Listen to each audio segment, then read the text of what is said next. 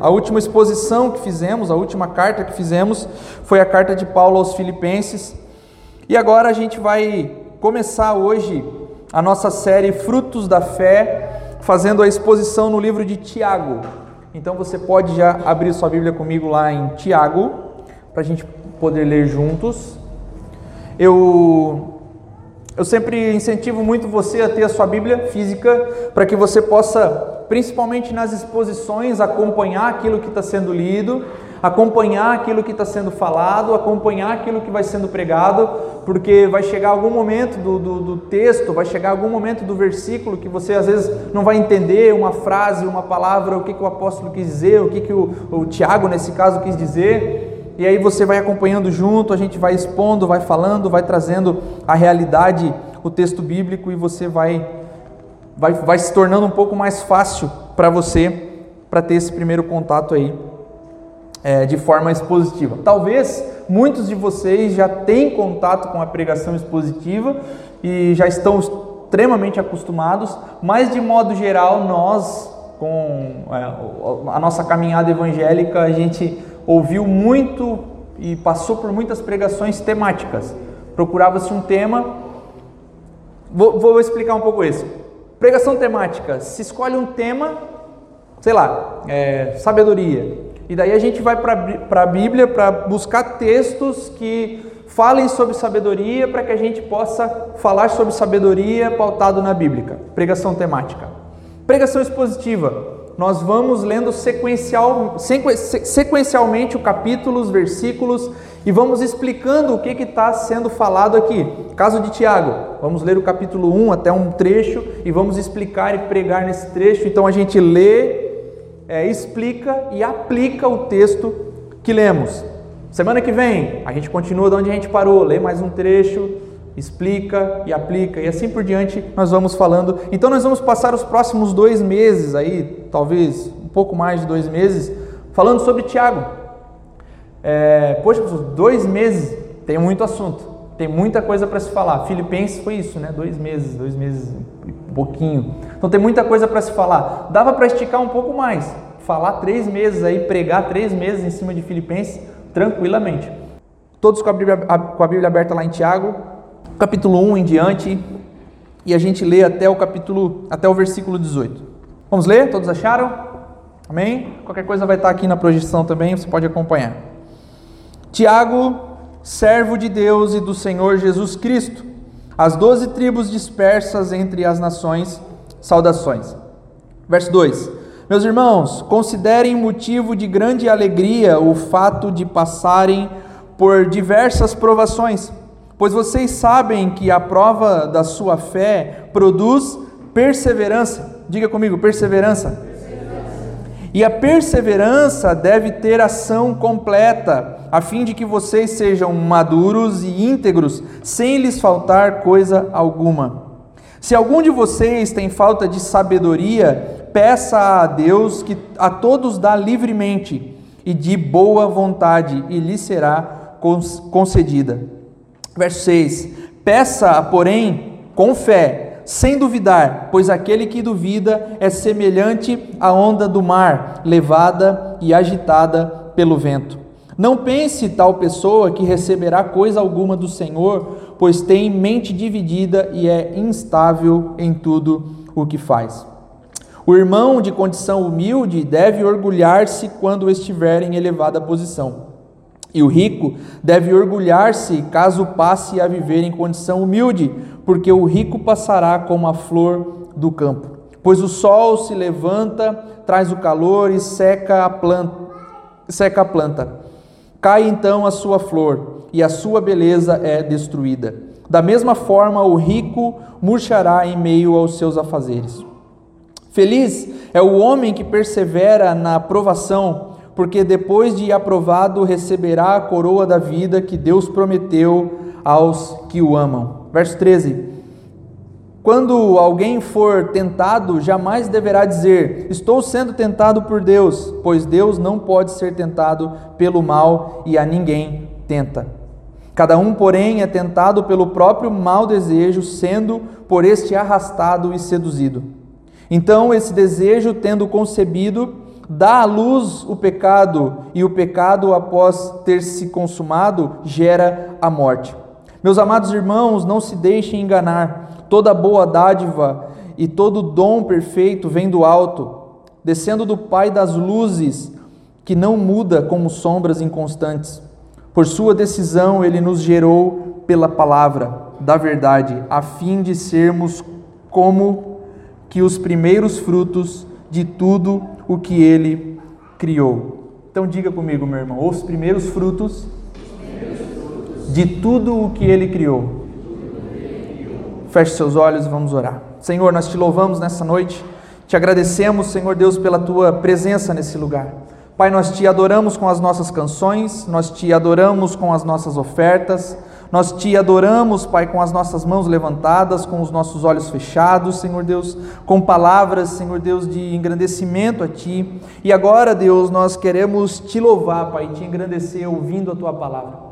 Senhor Deus, que a Tua palavra venha como semente aos nossos corações hoje e seja e que gemine em nossos corações e faça morada, Senhor. Pai, que a tua palavra nos atravesse, Pai, como flecha, Senhor Deus, de modo que nós não apenas sejamos ouvintes dela, mas praticantes da tua palavra, Senhor Deus. Assim nós te louvamos, assim nós te agradecemos, que assim seja, meu Deus. Amém e amém. A igreja diz amém. Carta de Tiago, meu irmão, do hebraico Yaakov, que para nós seria Jacó, né? A gente tem o dom de estragar as coisas, né? Então, o Yaakov seria Jacó. Traduzido para o grego ficaria Iacobos. E chega em nossas mãos a carta de Tiago.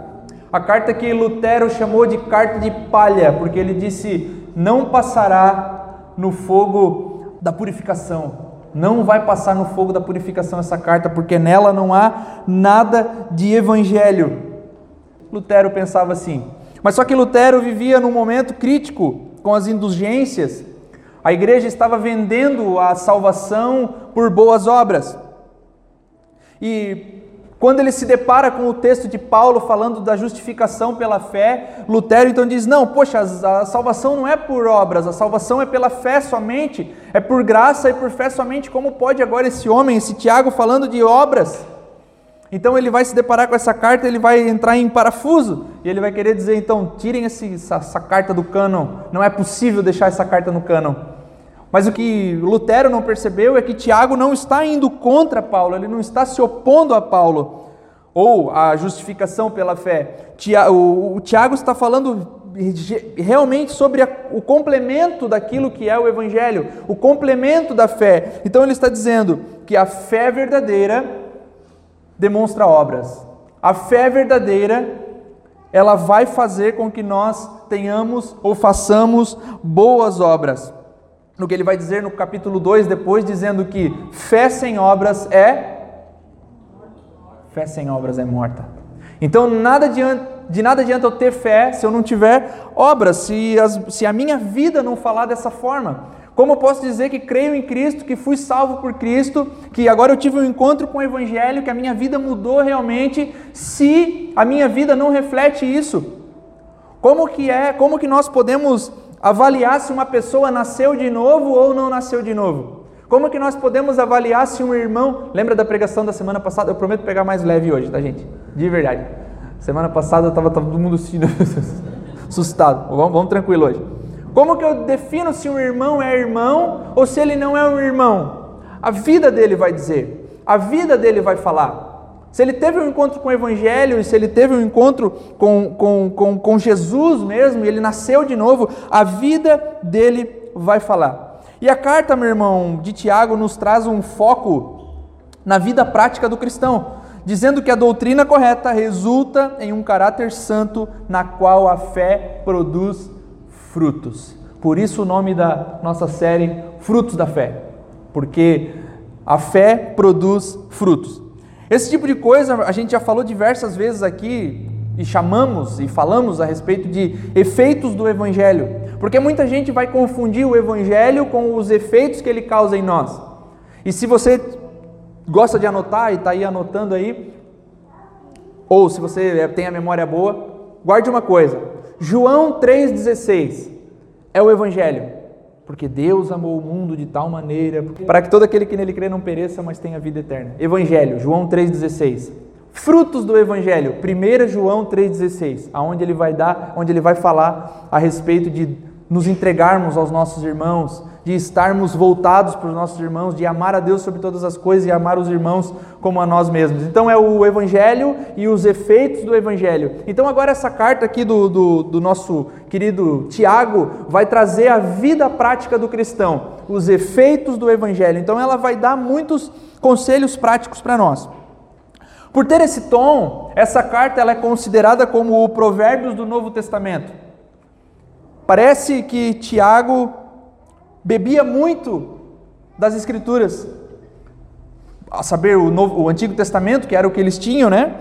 E ele bebe muito do ensino de Jesus. Então ele vai citar muitas coisas do livro de Provérbios e vai citar muitas coisas e vai dar um a carta tem um tom assim de sermão do monte, do ensino de Jesus. Então é o, a sabedoria do Antigo Testamento Provérbios, e ele vai falar a respeito dos ensinos de Jesus. Aonde Jesus fala de forma mais prática para nós, para a vida do cristão? No Sermão do Monte. Então ela vai ter esse tom também de Sermão do Monte. E não é para menos, porque o Tiago em questão, ele era irmão de Jesus. Como sabemos disso?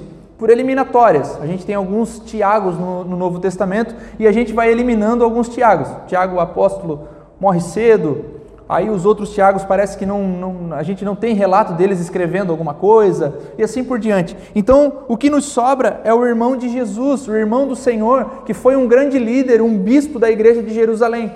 Então, Pedro sai às cruzadas, Pedro sai para pregar o evangelho, Paulo vai plantar igrejas e vai fazer grandes coisas, e Tiago, o bispo, ele fica em Jerusalém, ele ora por esse povo, ele continua pregando o evangelho para esse povo em Jerusalém.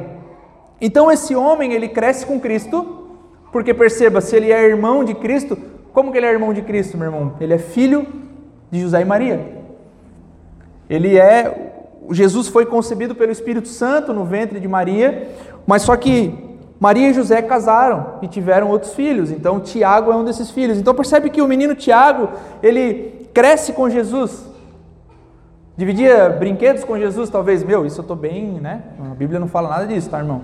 Mas ele cresce com Jesus, então ele bebe muito dos ensinamentos de Jesus ao passar dos dias. Então, não é para menos que ele vai falar muito sobre o Sermão do Monte, que é aquilo que Jesus ensinou para nós. Tendo dito isso, meu irmão, o primeiro versículo da carta vai falar um, vai usar um termo do grego que a gente já viu nos Filipenses, que é o termo doulos que significa, numa tradução bem mais ao pé da letra, escravo. Então o Tiago ele vai começar a carta dizendo assim, ó, Tiago, escravo de Deus e do Senhor Jesus Cristo. Servo de Deus, algumas versões, e do Senhor Jesus Cristo. Esse homem, meu irmão, que não cria em Jesus, ele foi criado com Jesus, mas não cria em Jesus como Messias, porque afinal era o irmão dele. Como que ele cria? Ele cria num homem que veio do mesmo, mesmo lugar que ele. Como que esse homem vai ser o Messias? Ele passa a crer em Jesus após a ressurreição. Quando Jesus morre e ressuscita, aí então que ele passa a crer em Jesus, aí então que ele vai ver Jesus como Messias, aí então que ele vai olhar para aquele Jesus e dizer: esse cara que foi criado comigo é realmente o Messias prometido do Antigo Testamento. Então ele passa a crer em Jesus, e agora na carta, ele não se apresenta como eu, Tiago, irmão de Jesus. Ou eu, Tiago, aquele que fora criado com Cristo. Eu, Tiago, aquele que conheço ele de perto, porque afinal de contas nós éramos adolescentes juntos. Ele vai dizer: Eu, Tiago, escravo de Deus e escravo do Senhor Jesus Cristo. Em sua humildade, meu irmão, ele não vai usar o grau de parentesco que ele tinha com Jesus. Ele não vai usar a intimidade que ele tinha com Jesus. O que dá autoridade a Tiago é a sua relação espiritual com Jesus e não aparental. O que dá autoridade a esse homem é o que ele tinha percebido que Jesus era o Messias e que através da vida de Jesus agora ele podia ser salvo e aí ele teve, ele foi reconectado com Deus novamente, tudo aquilo que a gente já sabe, salvo pela graça mediante a fé em Cristo Jesus e assim por diante. Então agora o que ele vai dizer aqui, ele vai eu não sou mais nada. Eu sou apenas escravo de Cristo, escravo de Deus e do Senhor Jesus Cristo. E ele escreve as doze tribos, que nos mostra que ele está falando do povo judeu, que teve origem nas doze tribos. O povo judeu Jacó tinha doze filhos, então a partir desses doze filhos é que forma o povo judeu, o povo de Israel. Então ele vai falar as doze tribos que tinham se dispersado. Durante a carta ele chama os, esses irmãos, ele chama essas pessoas de irmãos repetidas vezes, dizendo: Esses são nascidos em Cristo, esses são meus irmãos em Cristo, eles creram em Jesus e agora eles são reconciliados com o Pai. Eles não são apenas meus compatriotas, mas eles são convertidos a Jesus, eles creem em Jesus. E a dispersão é um termo usado né, as tribos dispersas, é um termo usado, meu irmão, para falar sobre os judeus quando eles foram espalhados, no momento que eles foram subjugados pela Síria e pela Babilônia. A tribo do norte é julgada pela Síria, o povo vem de fora, se mistura lá, o povo se dispersa, a Babilônia vem, subjuga a tribo do sul, leva eles para a Babilônia, ficam cativos durante 70 anos. Esse povo ele se espalha. A nação de Israel não estava mais junta no mesmo lugar, não estava mais na terra prometida, que era o lugar que Deus havia prometido para eles. Eles agora foram espalhados. Então Tiago está dizendo: Eu, escravo de Cristo, escrevo as doze tribos que agora foram espalhadas, foram dispersas. E quando os judeus cristãos foram dispersados ou espalhados ali, né? Depois da primeira perseguição, lá em Atos, se a gente lê o livro de Atos, a gente vê que existe lá a primeira perseguição e o povo então é espalhado. E a partir da, da perseguição do povo de Deus e esses judeus espalhados agora por toda a Europa e assim por diante, é que o evangelho vai se espalhar tão rapidamente que eles não conseguiriam mais contê-lo. Eles queriam acabar com o Evangelho, queriam acabar com o fruto do Evangelho, com a pregação do Evangelho. Eles perseguem os cristãos e os cristãos agora se espalham e não é mais possível conter a mensagem do Evangelho. E devido àquela perseguição, devido àquela dispersão, hoje nós podemos ouvir o Evangelho de Jesus. Nos versos 2, 3 e 4, meu irmão, ele vai dizer assim: ó, olha que grande maravilha e que alegria as provações, só assim o Evangelho está sendo espalhado por onde vocês têm passado perseguidos, o que parece algo mal, o que parece algo ruim, Jesus usa, Deus usa para que o evangelho fosse espalhado, para que o evangelho fosse pregado. E além do mais, quando a nossa fé é provada, a perseverança tem a oportunidade de se tornar maior e ela pode se tornar enorme. Aí, meu irmão, é onde começam os conselhos práticos, porque lembra daquela música? Cada vez que a minha fé é provada, Deus me dá a chance de crescer um pouco mais. Como é que é o resto? E desertos e mares, para perto de ti minhas provações não são maiores que o meu Deus. E não vão? E não vão me impedir de caminhar. Não se abrir o mar, Deus vai me fazer andar por sobre as águas. Vamos perder fé!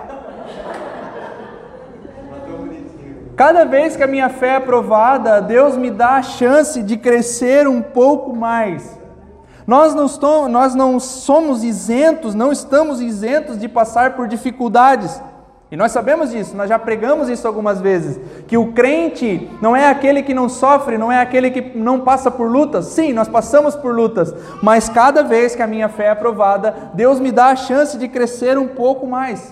Ser crente não significa sofrer. Mas no sofrimento nós temos duas opções apenas, meu irmão. Nós temos apenas dois caminhos a seguir: jogar tudo para o alto, se isolar, desistir, ou permanecer em Deus, confiando nele, que é a nossa rocha e que é a nossa fortaleza. E Tiago vai relatar que para nos tornarmos maduros, completos, ou em algumas traduções vai dizer para que nos tornemos íntegros, é necessário que a perseverança cresça em nós. Então é certo, meu irmão, que as lutas virão e nós temos que descartar a primeira possibilidade, a primeira opção e ficar somente com a segunda. As lutas virão e nós temos, o que, que eu faço agora? Eu jogo tudo para cima, jogo tudo para o alto e desisto, ou permaneço no Senhor, busque que eu busque agora nele e que eu prevaleça diante dessa dificuldade, que eu permaneça diante dessa dificuldade. Nós só temos essa opção como crentes. A luta vem, nós oramos, buscamos no Senhor, nos fortalecemos, Ele é a nossa rocha, Ele é a nossa fortaleza, a nossa fortaleza, e a nossa perseverança agora cresce. Aí as lutas elas vão ficando piores, meu, vai piorar ainda. Vai, porque aí nós vamos ficando cascudo, nós vamos ficando bicho ruim. As lutas vêm, nós vamos vencendo. Vem outra luta pior e nós vencemos também. Porque cada vez que a nossa fé é aprovada, o Senhor nos dá a chance de crescer, o Senhor nos dá a chance de amadurecer. E falando aos Romanos, Paulo diz as seguintes palavras: Todas as coisas cooperam para o bem daqueles que amam a Deus. Não significa, meu irmão, que o universo está a nosso favor. Todas as coisas cooperam, está tudo indo bem. O que Paulo está dizendo é que todas as coisas, sejam elas boas ou sejam elas ruins, cooperam para o bem daqueles que amam a Deus. Seja na vitória ou seja na derrota, isso está cooperando para o bem daqueles que amam a Deus. Nós, em cada luta que nós temos, em cada, em cada provação que passamos, nós temos a oportunidade de nos tornar mais duros, de nos tornar mais valentes, de fazer com que a nossa fé não se abale facilmente. Nós temos a oportunidade de crescermos em perseverança e cada vez que as lutas vêm, agora a nossa fé ela já não se abala mais. A luta vem e eu vou dizer, vou permanecer no Senhor, porque é mais uma oportunidade que eu tenho de crescer, de amadurecer, de avançar, de ir além, de me tornar mais maduro, de me tornar mais forte. Nós vamos tomando soco daqui, chute dali, vai, nós vamos. Aí a gente vai ficando mais valente, né, mais duro, mais rígido.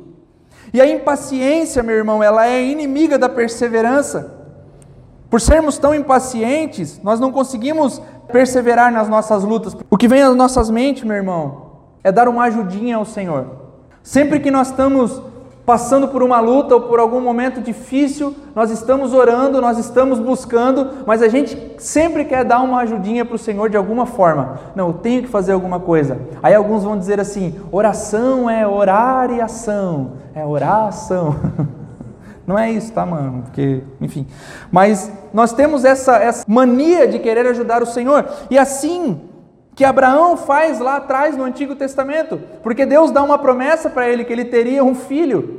E ele, em vez de esperar a promessa, ele pensa: poxa, mas não vai ser possível, isso que Deus está prometendo é impossível, eu vou ajudar o Senhor. Então o que, que ele faz? Ele se deita com Agar. Tem um filho que não é o filho da promessa. Tem um filho que não era aquilo que o Senhor tinha prometido, por pura impaciência, por não saber perseverar. O famoso queimou a largada. Saiu adiantado. No final do verso 4, meu irmão, tem a declaração que nada lhes falte, ou sem lhes faltar coisa alguma. Isso quer dizer que passamos pela provação para que a perseverança cresça, para nos tornarmos maduros e para que sejamos completos, para que sejamos inteiros. A luta vem e vai batendo na gente, e nós vamos nos tornando cascudo, a gente vai ficando bicho ruim, daqui a pouco a gente já não está mais, mais se importando. Pode vir, luta, manda aí, manda mais que eu estou em Cristo aqui, a minha perseverança está firme, a minha fé está firme.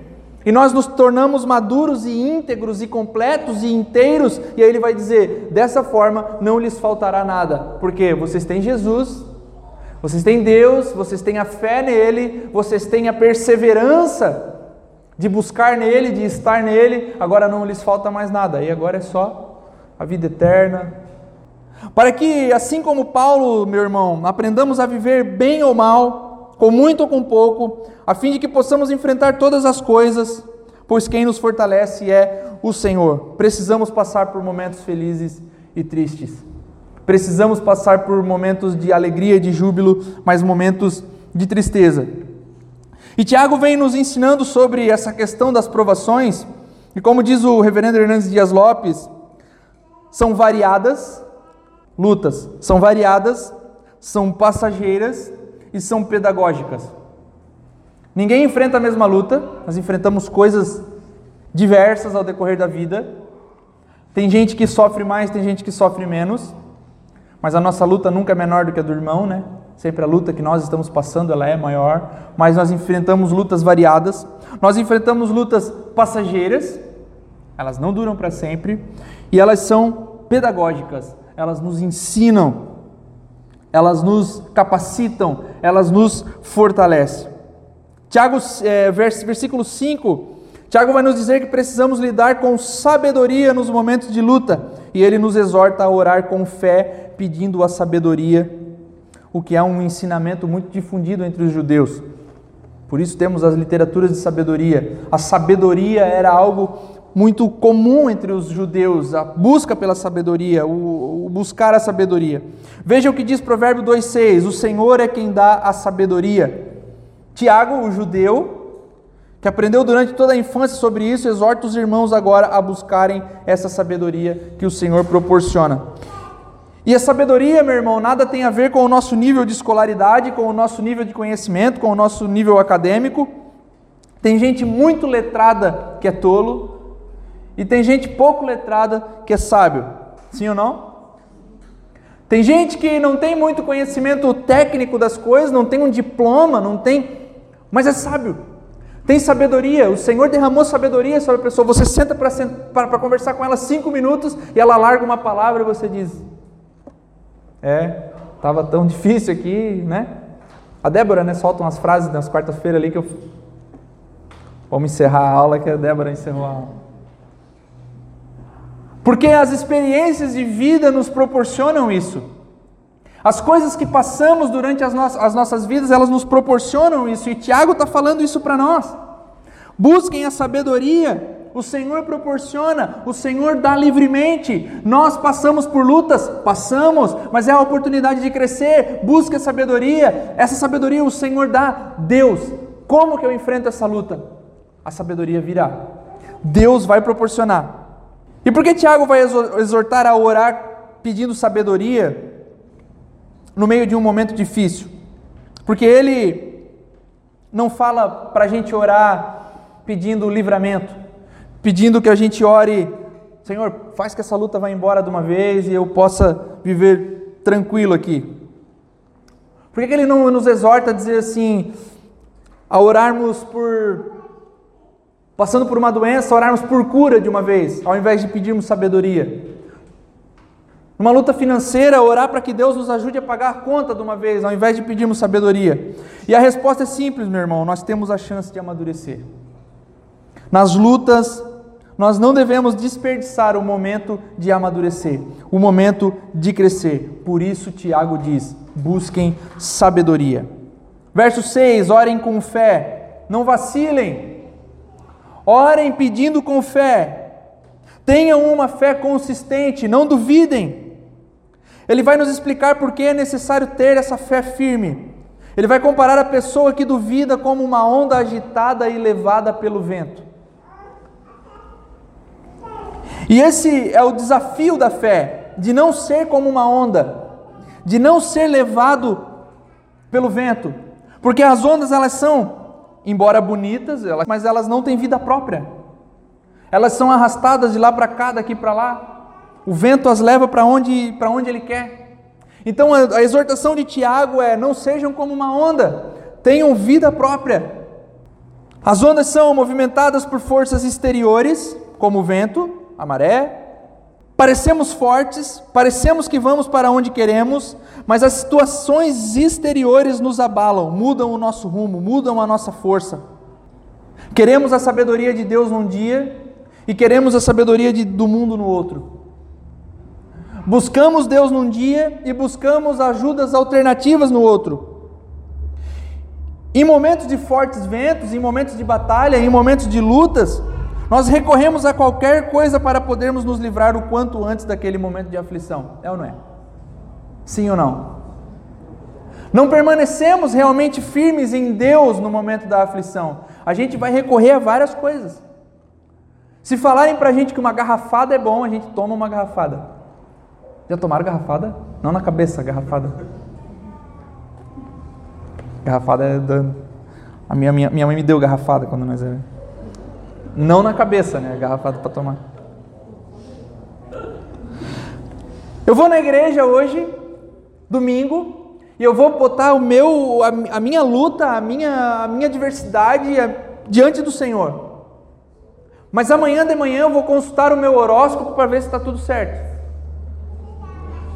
E na quarta-feira me convidaram para ir na Sexoneia do Brasil, eu vou lá também. E na sexta-feira a gente tem um encontro marcado no Centro Espírita, e eu vou lá também. Porque afinal de contas eu preciso me livrar dessa luta o quanto antes e não dá para eu ficar esperando, eu preciso buscar de várias formas. E Tiago vai dizer para nós: orem, não vacilem, tenham fé, permaneçam, perseverem. Não busquem aqui e ali, busquem no Senhor. Não podemos vacilar, precisamos fixar a nossa fé em Deus, clamar por sabedoria. Hebreus 19 vai nos dizer que nós temos esta esperança como uma âncora da alma. Nós devemos buscar essa âncora da alma. Aquele que não duvida possui a âncora da alma. Poxa, pastor, eu estou triste, a luta não está fácil, mas eu estou em Deus, estou buscando em Deus. Eu oro, permaneço, eu persevero. Quarta, eu estou aqui. Domingo, e aí, mano? A luta não está fácil, pastor, mas estou perseverando, estou buscando. Domingo eu estou aqui. É sobre isso que Tiago vai falar, é sobre essa fé que não vacila, é essa fé que segue firme, é essa fé que vai de encontro ao problema, sabendo que nós precisamos nos tornar duros. Quem tem a mente dividida é instável, é, é homem de ânimo dobre, é o que o Tiago vai falar. Não deve esperar receber coisa alguma do Senhor, pois é infiel. Quem tem essa fé que eu falei agora aqui, que vai aqui, vai ali, vai, é homem de ânimo dobre, é infiel e não pode esperar receber nada do Senhor. É o que ele vai dizer para nós. É como o marido que trai a esposa, mas continua dizendo que a ama. Eu te amo, meu amor, mas trai ela. Assim somos nós com Deus quando nós dissemos não, nós temos fé, eu tenho fé em Deus, eu vou buscar no Senhor, mas dessa porta para fora eu busco em outras coisas, de outras formas, em outros caminhos. Esses são homens de ânimo dobre, e é isso que Tiago está falando. Não sejam homens de ânimo dobre, sejam fiéis, busquem no Senhor, tenham sabedoria, busquem pela sabedoria. Versículos 10, 9, 10 e 11.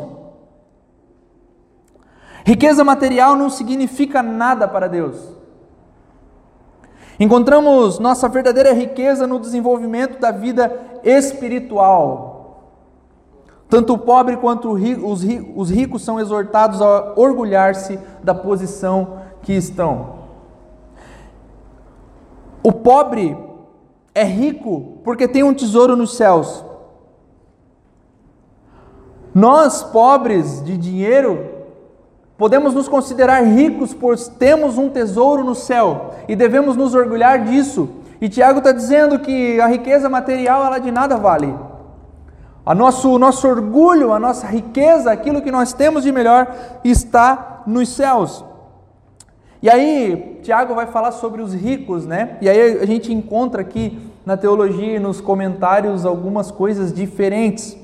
Porque se os ricos a quem Tiago se refere são cristãos, ele quer que eles olhem para onde, estão, para onde está o verdadeiro tesouro deles. Sou rico, mas sou cristão, mas o meu verdadeiro tesouro não está aqui, meu verdadeiro tesouro está no céu. Mas se esses ricos que, Paulo, que, que Tiago está falando, eles são ímpios, Tiago está usando de ironia. Isso, gloriem-se.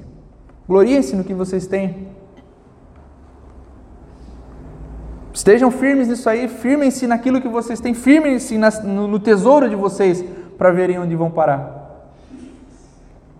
Mas o fato, meu irmão, que Tiago vai trazer para nós é que posses não devem dirigir os nossos objetivos.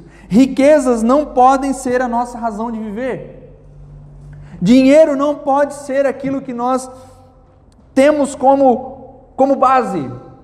Nós não podemos firmar a nossa vida, os nossos objetivos no dinheiro. E esse é o maior ensinamento desse versículo.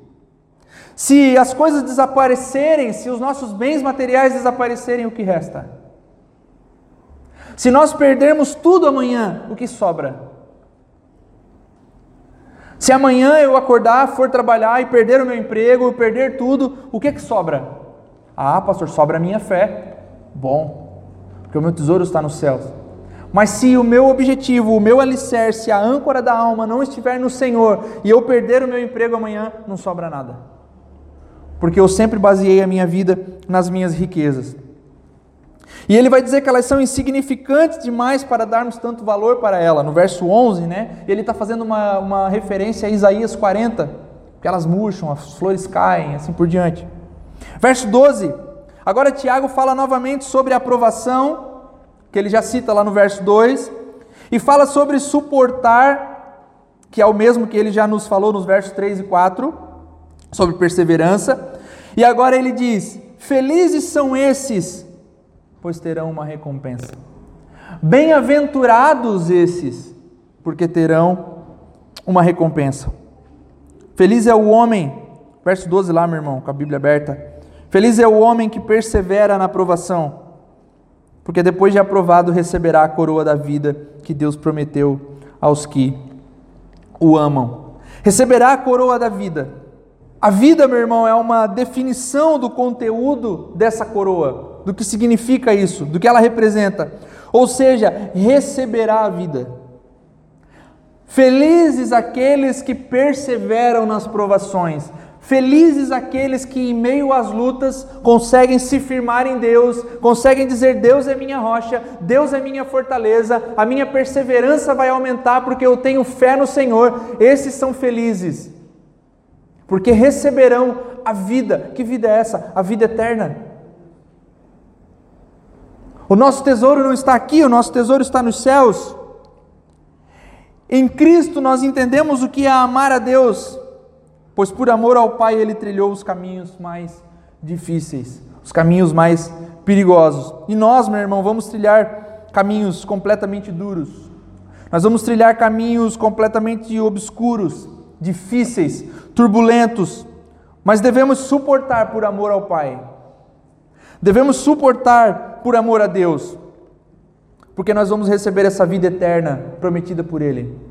Porque nós vamos morar no céu, como diria o irmão Lázaro. Ainda bem. Foi mesmo, né? É entender, meu irmão, que todo sofrimento terá fim. Mas, poxa, pastor, eu sofro há 20 anos já. Vai ter fim, irmão. Pastor, puxa, mas é 30 anos sofrendo já. Vai ter fim.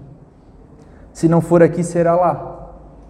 Mas para isso precisa estar firmado, aliançado e alicerçado no Senhor. Depois de falar sobre provações, Tiago inicia a próxima sessão, porque o texto que lemos ali é um texto longo e ele fala sobre uma sessão, até o verso 12 ele vai falar sobre provações, sobre lutas, sobre caminhos difíceis que nós vamos trilhar, e daqui para frente, agora até o verso 18, ele vai falar a respeito de tentações. E há uma diferença significativa entre elas, entre provação e tentação. Deus nos prova, mas Deus nunca nos tenta, no sentido de nos seduzir ao pecado. Ele prova a nossa fé, mas ele não nos tenta para que nós caiamos no pecado. Isso significa que Deus não é responsável por colocar alguém em nossa vida para sermos infiéis ao nosso casamento. Estão entendendo? Deus colocou alguém lá para me tentar, para ver se eu, se eu era realmente fiel à minha esposa. Deus não faz isso. Deus colocou dinheiro fácil na minha frente só para ver se eu ia roubar mesmo. Deus não faz isso. Deus não faz dessa forma. Deus prova a nossa fé, mas Ele não nos tenta. No deserto, o Senhor Jesus foi provado por Deus e tentado pelo diabo. Lembram da história do deserto? Ele é provado por Deus e tentado pelo diabo. E existem as tentações que surgem da nossa natureza pecaminosa, daquilo que está em nós, daquilo que nós herdamos de Adão. E existem aquelas coisas que vêm de fora. E por não existir pecado em Cristo, ele foi tentado externamente. Ele não teve uma recaída na sua natureza pecaminosa, porque nele não havia pecado, nele não há pecado, ele é santo, puro, imaculado. Então a tentação veio de fora, Satanás falando, lançando. As tentações podem surgir, meu irmão, naqueles momentos onde estamos sendo provados. Já ouviram dizer que a ocasião faz o ladrão? No momento da provação, em momentos de provas financeiras, nós podemos ser tentados a pegar aquele dinheiro fácil. Ah, estava vendo esses dias o testemunho do Renato Pelado, que era o, antigo baterista do Charlie Brown, e ele fala que ele tinha, ele estava passando pela maior luta financeira dele quando ele saiu da banda, e adivinha o que, é que os caras ofereceram para ele? Volta para a banda, cara. E ele, vou voltar. Ele já estava já quase com o pé na banda, e ele pensou, não, não vou. Ele é crente hoje, né? Para quem não sabe, ele. É. Então é no momento da provação que a tentação vem. É no momento da luta que nós somos tentados a fazer algumas coisas. Mas a tentação nunca tem origem no Senhor. O Senhor nunca nos tenta, o Senhor nunca manda alguma coisa para nos fazer cair em pecado. Para ilustrar isso, meu irmão, devemos lembrar do casal no Éden. Deus disse que havia uma árvore que eles não poderiam comer, e a árvore estava lá. A prova, aquela era a prova, a árvore estava lá, e eles não poderiam comer. Aí vem a tentação, a serpente dizendo: come. Você pode se tornar igual a Deus, você pode ser igual a Deus. E é onde homem e mulher caem. Significa que Deus é o criador do mal? Sim ou não? Não. Deus não é o criador do mal. Nada, o mal não tem origem no Senhor. Versículo 15: Nossos desejos são que dão luz ao pecado, o desejo de ser maior, o desejo de ser melhor, de satisfazer as minhas vontades, os meus anseios, e o pecado, quando se desenvolve, dá a luz à morte. Sabemos disso, o salário do pecado é a morte, assim por diante. Versículos 16 e 17. Não se enganem, meus irmãos, tudo o que vem do Senhor é bom. Tudo o que vem de Jesus é bom. Às vezes ele nos dá o que nós pedimos, e muitas vezes ele nos dá o que nós precisamos. Às vezes nós solicitamos alguma coisa, pedimos em oração e ele vem a nosso favor. E às vezes ele não nos dá aquilo que pedimos, mas nos dá aquilo que nós precisamos. Meu irmão, tu não precisa disso agora. Aquele meme, né? Senhor, me dá dinheiro. E Deus manda um emprego. Não era isso, pedir dinheiro. Trabalha. Ele é assim e ele permanece assim, ele é imutável, nele não há variação. Deus é o mesmo ontem, hoje e será eternamente. É isso que Tiago fala, nele não há sombra de variação. Ele é esse que será para sempre.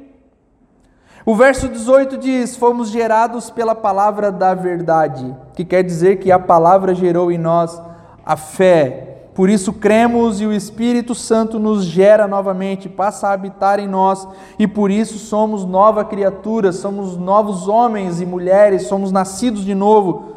Agora somos herdeiros e co-herdeiros com Cristo Quer dizer que nós somos, nós éramos inimigos de Deus, estávamos destituídos da Sua glória e agora nós somos família dele.